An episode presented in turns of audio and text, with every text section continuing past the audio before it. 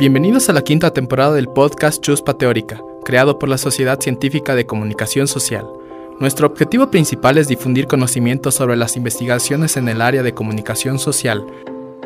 En esta temporada conversaremos con diversos investigadores y teóricos de la comunicación de Latinoamérica acerca de su opinión y pensamiento en torno a la comunicación y sus últimas investigaciones, conociendo además facetas personales de nuestros invitados.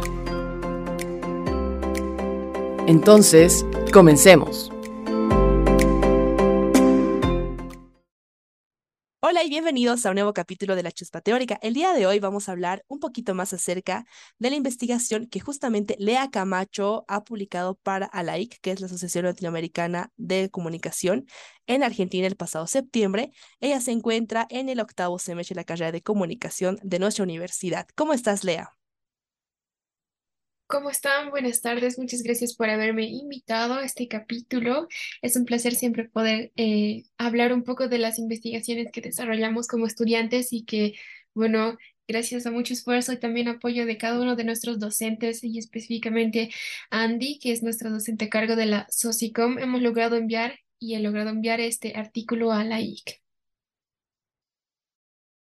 Súper, muchas gracias, Lea. igual estamos con Mirna. Mina, ¿cómo estás? Hola Marisa, Lea, eh, un gusto estar aquí para charlar un poquito con, con Lea acerca de su investigación. Esperemos que también todos los, nuestros oyentes puedan sacar cosas interesantes y que les den nuevas ideas para generar sus propias investigaciones. Súper. Y como primera pregunta, Mir, para poder igual ponernos en contexto y que nuestra querida audiencia sepa un poquito más sobre tu investigación, ¿nos podrías contar de qué trata eh, y cómo lo has abordado y más o menos eh, por dónde iría tu investigación?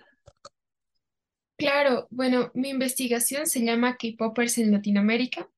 Ha sido un título muy difícil de encontrar porque habían tesis tan espeluznantes de la eh, Universidad Javeriana de Colombia y bueno, les voy a contar un poco sobre esto porque ha sido interesantísimo.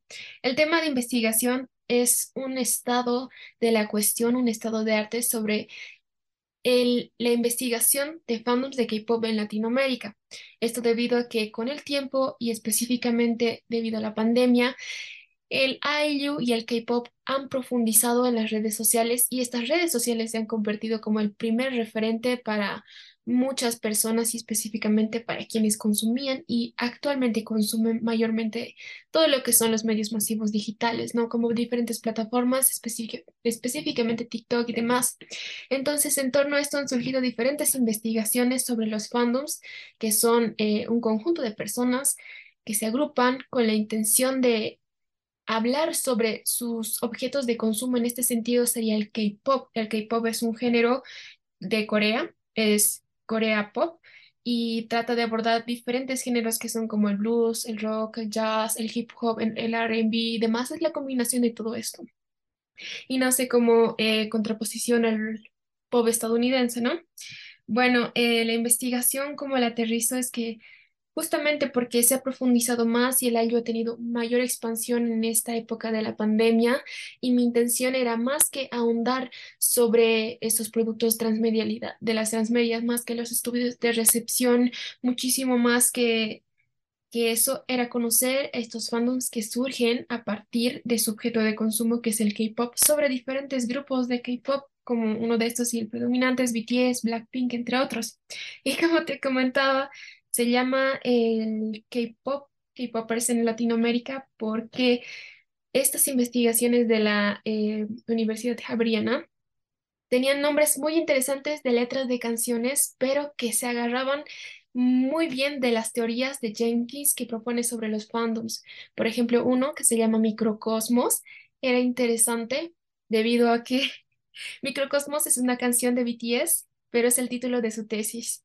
Y también Jenkins habla que los fandoms van creando pequeñas galaxias, pequeños eh, cosmos de interacción debido a su objeto de consumo. Van creciendo ideas, estos fan edits, los fan arts, estos, los que se pueden ver en Wattpad, que son diferentes historias y, y demás, ¿no? Eso es lo que hace el fandom, crea además contenido, lo consume, apoya y se organiza y demás. Así que Brevemente, la investigación ha tenido la intención de conocer cuánto se ha abordado en torno al estado de arte, las investigaciones de K-pop y los fandoms específicamente en Latinoamérica y países eh, de habla hispana en el año 2018 hasta 2022. Muchas gracias, Lea. Súper interesante lo que nos acabas de contar. Y relacionado al IU, que tú mencionas que fue uno de los ejes principales de tu investigación, ¿por qué eh, decidiste que va a ser el tema principal? ¿Cómo es que tú te topas con el tema IU y dices, esta va a ser una investigación súper interesante? Justamente yo hace poco tiempo, gracias Mirna por la pregunta, hace poco tiempo he comenzado a consumir K-pop debido a una compañera que me ha metido en eso y me ha jalado, pues es muy interesante ver todas estas transmedialidades, los videoclips, cómo te acercan con los mensajes, justamente salían algunos datos sobre eso y demás en las diferentes investigaciones, pero el K-pop solito como tal no se lo podía leer sin entender qué es el IU. Y el IU es todo es la ola coreana que viene hacia, hacia Latinoamérica y el mundo con la intención de difundir cultura de masas, al igual que lo ha hecho Estados Unidos en el pasado y eh, actualmente también, solo que ahora hay mucha predominancia de este y el soft power o el poder así suave, eh, bajito, pero que tiene mucha predominancia, mucho más que cualquier otro producto cultural de Corea, es el K-pop. O sea que diferentes investigaciones comienzan a, mencionar de que el K-pop es un principal referente con el que se exporta cultura coreana al mundo. Y es así que aquí en Cochabamba podemos encontrar, y siempre lo digo, en algunas de las exposiciones encontramos tiendas de álbumes de K-pop, así que lo traen desde mismísima Corea hasta aquí, o productos de skincare y demás. Entonces podemos ver el poder del IU, pero se ve mucho más en K-pop. Eso. Súper interesante esta cuestión del IU, ¿no? Que justamente mencionas. Y tal vez dentro de otros eh, resultados que hayas podido encontrar dentro de tu estado del arte o algunas teorías que has podido encontrar en tu estado del arte que para ti han sido como que, wow, o sea, por ahí vamos, ¿no? Por ahí vamos, o tal vez investigaciones igual a nivel latinoamericano, o has encontrado investigaciones tal vez a nivel eh, mundial, ¿no? Porque tu tema da para eso, ¿no? Es un tema que, como tú decías, igual yo he escuchado tu exposición y abordas más que nada igual estos grupos, ¿no? Estos fans que hasta puede ser de los Beatles, ¿no? Que justamente lo ponías como contextual en tu exposición. Entonces, tal vez, eh, eh, tal vez alguna teoría que explique un poquito cómo ha sido esta construcción de estos eh, grupos, ¿no? Que se reúnen y tienen en común tal vez un grupo musical. ¿Cómo lo has visto eso, esa parte teórica?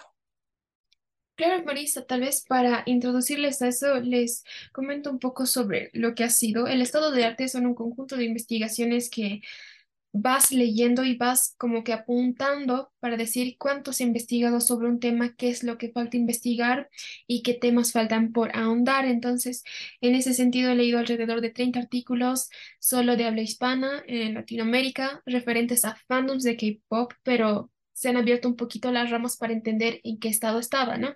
Justo como habla Marisa, eh, los fans el fandom siempre ha existido, siempre han estado ahí y se ha dado por diferentes situaciones con Beatles, eh, con el tiempo también con One Direction y más posteriormente con grupos de K-pop que se han dado con mayor visibilidad porque han tenido diferentes acciones a nivel nacional e internacional.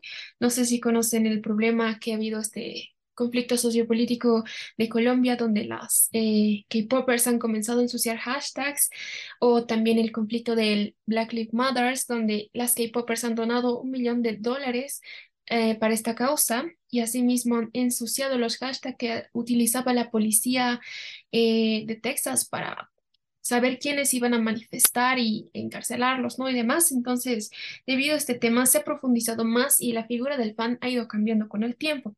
Y eso es lo que demuestra teóricamente las investigaciones. Por ejemplo, si Jenkins ha sido uno de los principales teóricos que ha comenzado a investigar lo que son los fandoms, trataba de entender la figura del fan, quiénes eran, qué hacían y las galaxias que construían, porque el fanático es solo una persona que se une a un grupo porque siempre se buscan para hablar de estos temas, para, eh, no sé, conformar su propia identidad y en torno a su objeto de consumo, que puede ser el K-pop, que puede ser BTS, que puede ser Beatles y entre otros, ¿no? Entonces, este habla de conocer un poco más a esta audiencia, pero ya no como una audiencia receptiva, sino como un fan que crea contenido y ahí es como ya cambia la figura de esa, de esa persona receptiva, pasiva, que solo consume y es consumismo, ¿no? Ahora interviene un consumo cultural más que agrupa a diferentes personas para que se conozcan o utilicen este objeto de consumo para diferentes eh, situaciones o objetivos, ¿no? En ese sentido. Y una tesis que me ha encantado, tesis doctoral si no estoy mal, es un estado de la cuestión de Prego Nieto que habla de cinco etapas principales de lo que ha sido el fandom a nivel internacional y habla de la primera etapa, el fan como una audiencia receptiva, luego como prosumer, luego trata de ahondar estos fans eh, ciberactivistas que se mueven en torno a causas sociales para denunciar y demás, el fan tóxico, el fan y la educación o el fan y el género y demás, ¿no? Y sobre eso y en torno a los estudios de K-pop podemos decir, tal vez estoy adelantando mucho, pero que lo que se ha podido encontrar ha sido la primera etapa buscaba entender qué era el K-pop desde como soft power del IU, como les digo, qué era el K-pop dentro del IU, toda esta ola cultural.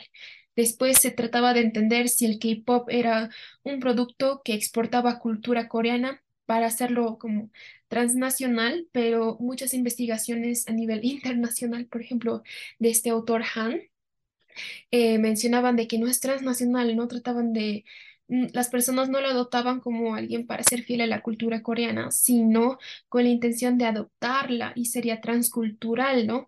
Ya no es transnacional de amor, no sé si decirlo así, pero amor hacia Corea, sino hacia la cultura, adoptando con su propia cultura y que se genere esta tal vez hibridación cultural con diferentes prácticas, como maquillaje, vestimenta, entre otros.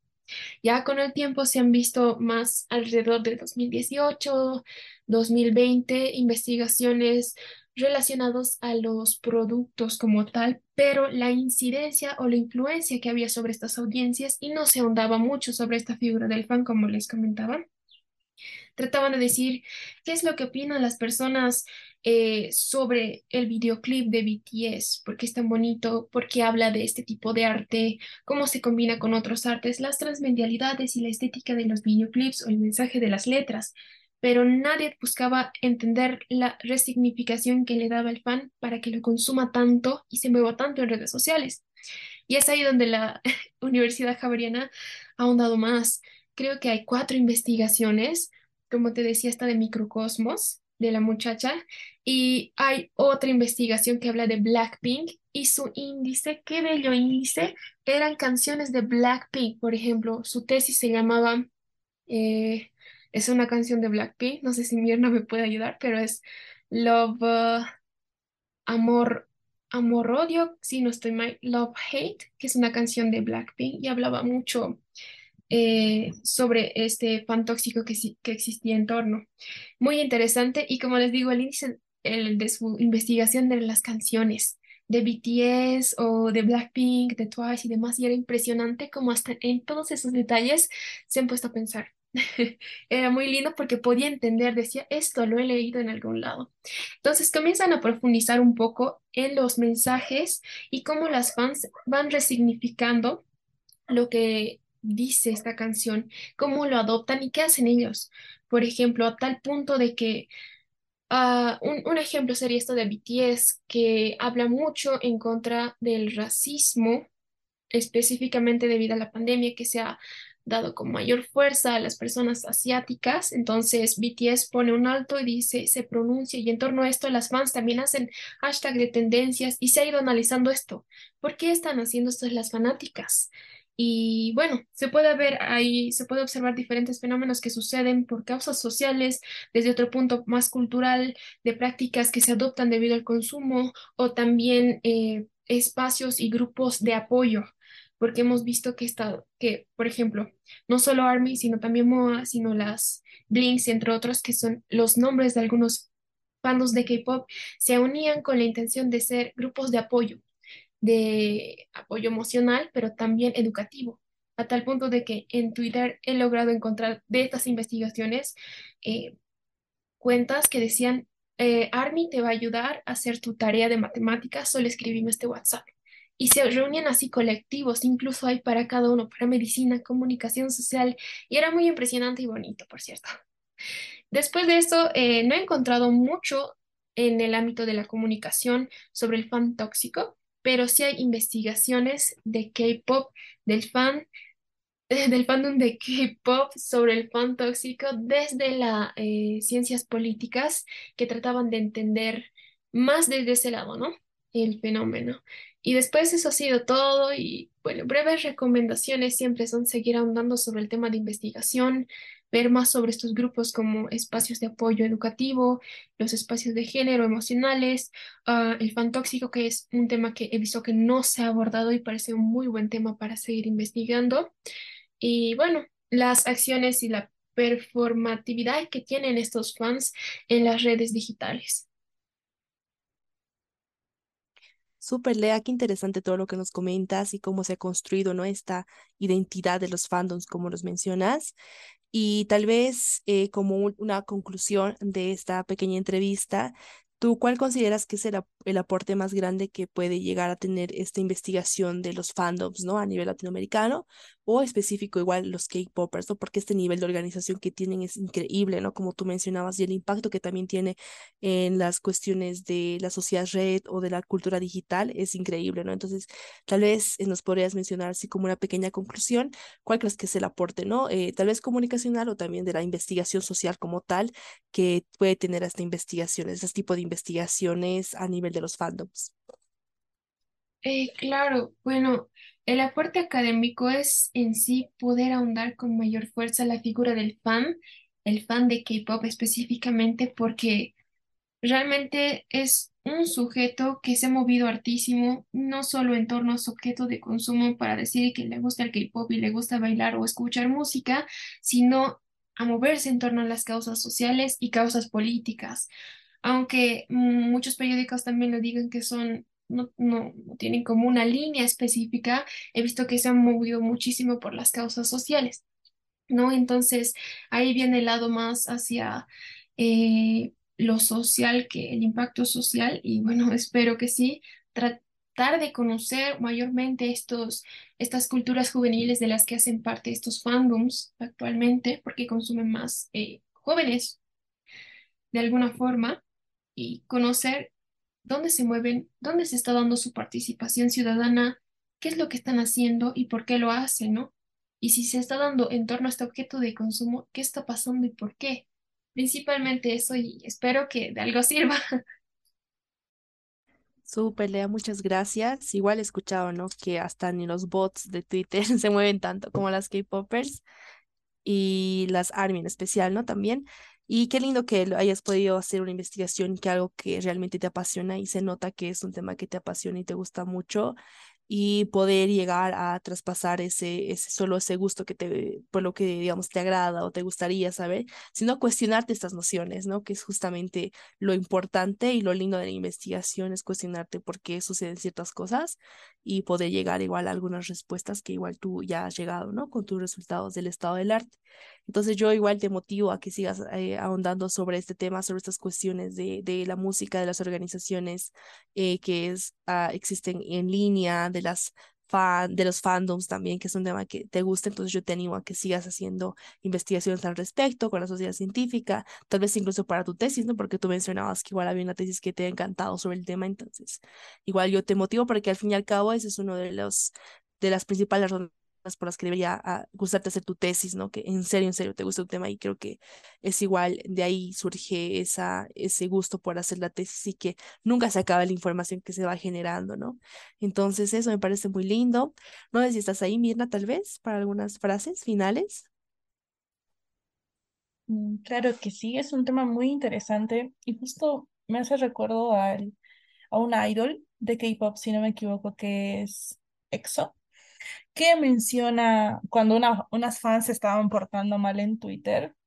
Él le dice, chicas, compórtense como yo me comportaría, porque ustedes son el reflejo de lo que yo soy y yo soy el reflejo de lo que ustedes son, ¿no?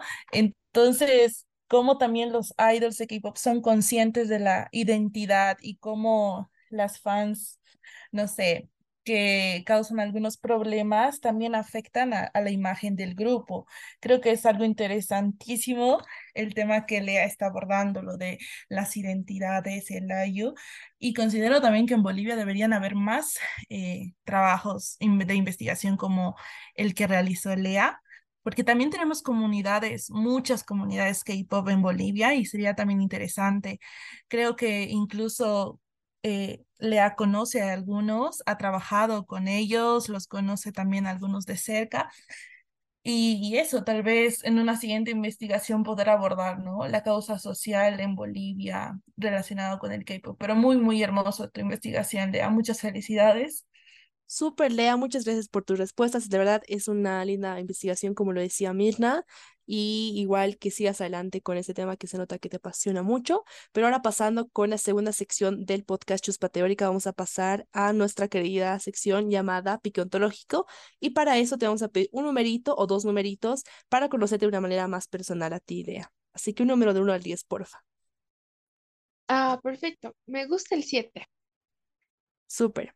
La pregunta es, si no existiera el término comunicólogo o comunicador, ¿cómo nos llamarías? Ay, qué difícil. No lo sé, todavía no he salido de la carrera. tal vez todólogo. Sí, yo he hecho lo mismo, sí. Así, todólogo ah. social. Eso, sí, creo que sí. Sí, súper, me gusta. Mira, tal vez esa es la, la siguiente pregunta. Claro que sí, Lea, un número de 1 al 10, excepto el 7. El 3. Mm, ok, vamos con el 3. Si solo pudieras comer una sola cosa durante el resto de tu vida, ¿cuál sería y por qué? Qué triste porque me encanta cocinar y probar todo tipo de sabores, pero si fuera una cosa durante toda mi vida y no me causara daño ni gastritis, sería pique macho. Me encanta. Luego muriendo dos años después, así. Es súper delicioso el pique y siento que es nuestro placer culposo aquí, ¿no? De los cochamambinos. Entonces, muchas gracias, Lea, por este episodio. En serio, ha sido muy lindo poder compartir este espacio contigo y te agradecemos eh, de antemano que puedas eh, tener este espacio y tener tu tiempito para poder estar, formar parte de esta nueva, esta quinta temporada de la Chuspa Teórica. Muchas gracias. Muchas gracias a ustedes, también a la Socicom y a todos los miembros que son parte de la misma. Súper, chao, Lea. Te cuidas, chao, chao. Adiós. te cuidas. Muchas gracias por acompañarnos hasta el final. Escúchanos los miércoles por la tarde con nuevos capítulos. Nos vemos en la próxima.